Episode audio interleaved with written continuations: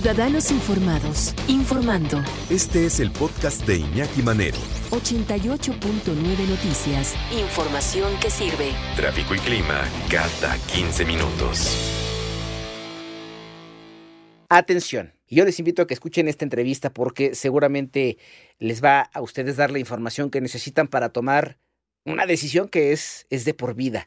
Y le agradezco que en este momento en la línea telefónica y nos tome la llamada Susana Canalizo Almeida. Ella es secretaria de la Fundación Mexicana para la Dermatología. Doctora, buenas tardes y bienvenida.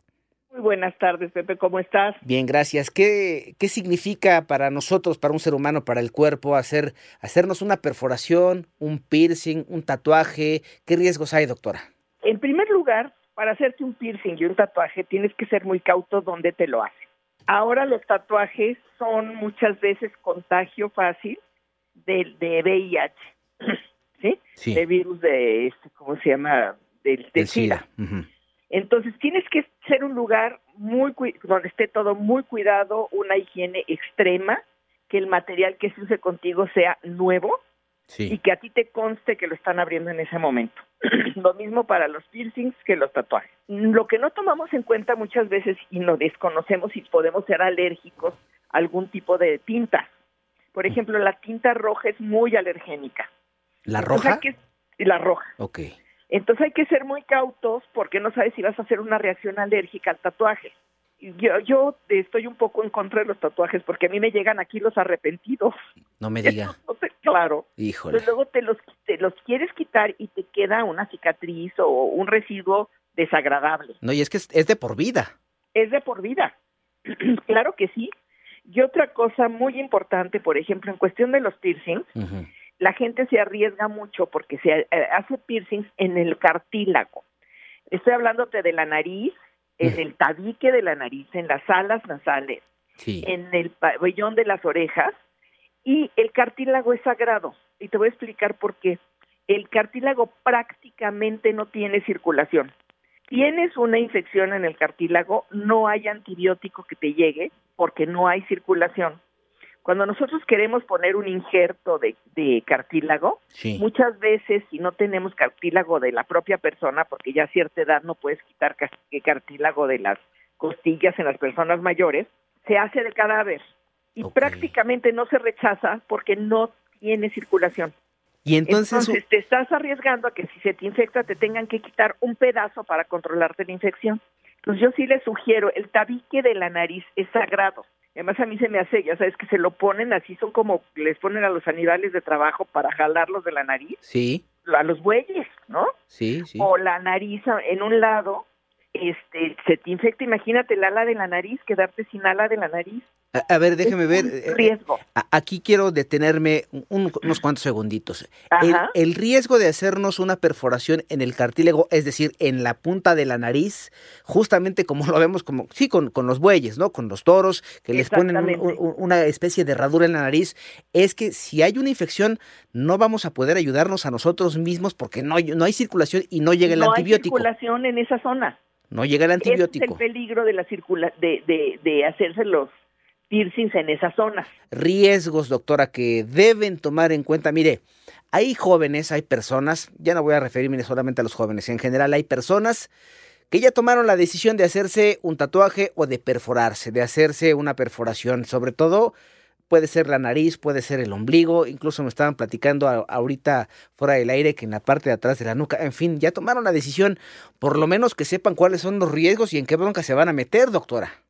Te digo, hay que ser muy cautos porque no sabes a qué puede ser alérgico y sobre todo lo que te digo, el riesgo de infección, tanto de hepatitis B como de VIH.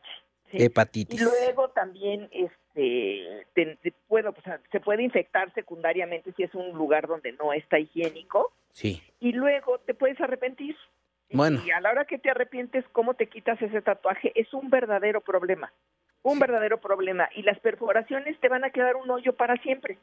¿Esas ya no cierran, doctora, las perforaciones? No, ya no cierran. Después de que cicatriza, ya no cierra. Si lo haces inmediatamente y lo quitas este de inmediato, sí puede cerrar. Ajá. Pero si no lo quitas de inmediato, ya no cierra. Y siempre vas a tener ese, pues ese eh, estigma ahí en la cara, ¿no?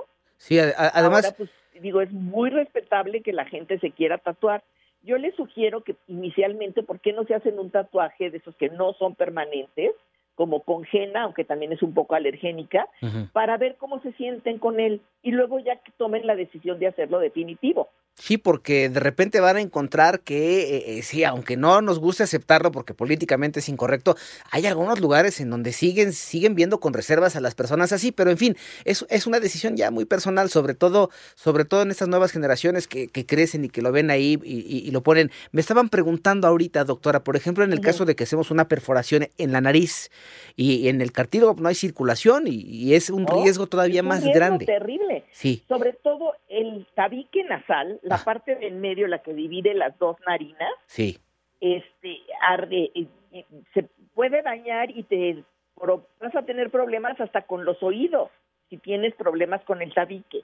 Una infección, una cosa así por falta de higiene en el lugar donde te lo hacen y te puedes tener un problema gravísimo con el este con el tabique nasal. El tabique nasal es sagrado yo les digo también a las muchachas que se ponen 55 aretes, pónganselos todos en la, en la zona de piel. No toquen el cartílago de la oreja. Es decir, en todo caso, seamos, eh, quiero ser muy cuidadoso con esto que voy a decir, porque tampoco les estoy sugiriendo que lo hagan o que no lo hagan, es una decisión, insisto, personal. claro, pero en, personal. Eh, en todo caso, si lo voy a hacer mejor en el ombligo, que es pura piel. El ombligo también tiene sus riesgos, puede infectarse, pero es menos este, peligroso hacerlo ahí que hacerlo en el, en el cartílago de la nariz. Ese, yo considero que es sagrado, ¿no? Sí, no, claro, por lo que nos acaba de comentar, por supuesto que sí. Ahora vamos a suponer que ya hay una infección y, cómo le podríamos hacer si se infecta ahí el cartílago porque porque nos lo pusieron, porque el piercing, a lo mejor pudiéramos no ser tolerantes, no sé de qué estén hechos, pero no todos son de oro, doctora. No, eh, supone que muchos son de acero quirúrgico Este, y que no dan reacción. hasta el acero quirúrgico da reacción a veces con las personas que son hipersensibles. Entonces hay que ser muy cautos, ¿no? Y sobre todo cosas de buena calidad, ¿no? Tratar de que no sean, porque todo lo que es metal muchas veces tiene níquel. Y el mm. níquel es súper alergénico. Por ejemplo, hay gente que con los botones de los blue jeans que son que tienen componentes también de, de níquel, se les hacen lesiones muy incómodas y con mucha comezón en el en la zona del ombligo. Es que es muy difícil que uno que no conoce, claro, uno que no conoce este tipo de, eh, herramientas, mm, nos van a decir, este es el bueno y no sabemos distinguir, pero en, en, el supuesto... que hay que ir a un lugar, que esté certificado, que esté cuidado. Esa es otra. personas que las veas tú que están limpias, que el lugar está, es higiénico. ¿Quién tiene que supervisar? ¿La Secretaría de Salud, no? ¿O COFEPRIS? Eh, pues yo creo que las dos, ¿no? La Secretaría de Salud, creo que ya no estoy muy bien informada al respecto. Sí. Pero hay las zonas estas tienen que tener un, un, un permiso y un control muy estricto en higiene y en todo. Ahora, ¿qué pasa y qué debo de hacer si por alguna razón ya me perforé la nariz, el cartílago y se me infecta, ¿qué hago, doctora? Acudir de inmediato a un médico y a tratar de solucionar el problema médicamente. Olvídense, por favor, yo siempre digo, los remedios caseros, de que ponerse mertiolate, alcohol, agua oxigenada, no lo hagan, por favor. El remedio casero muchas veces no funciona y no solo no funciona, sino que te puede dar problemas más graves. Yo pensaba en eso, ¿eh? Un, un, médico que te atienda esa, esa, infección. No, no, es que yo pensaba en eso. Yo dije, bueno, pues si se me llega a infectar, me pongo un poquito de alcohol, me, me, mertiolate, pero entonces mejor al doctor. Sí, el alcohol es muy agresivo para los tejidos. El agua oxigenada también quema tejidos. Luego hay gente que se pone este polvos de sulfa, abren una cápsula de sulfa y se la ponen, ¿no? Hay, inclusive antes había unos aleros con polvo de sulfatiazol y te puedes hacer una reacción violentísima. Las sulfas son súper alergénicas.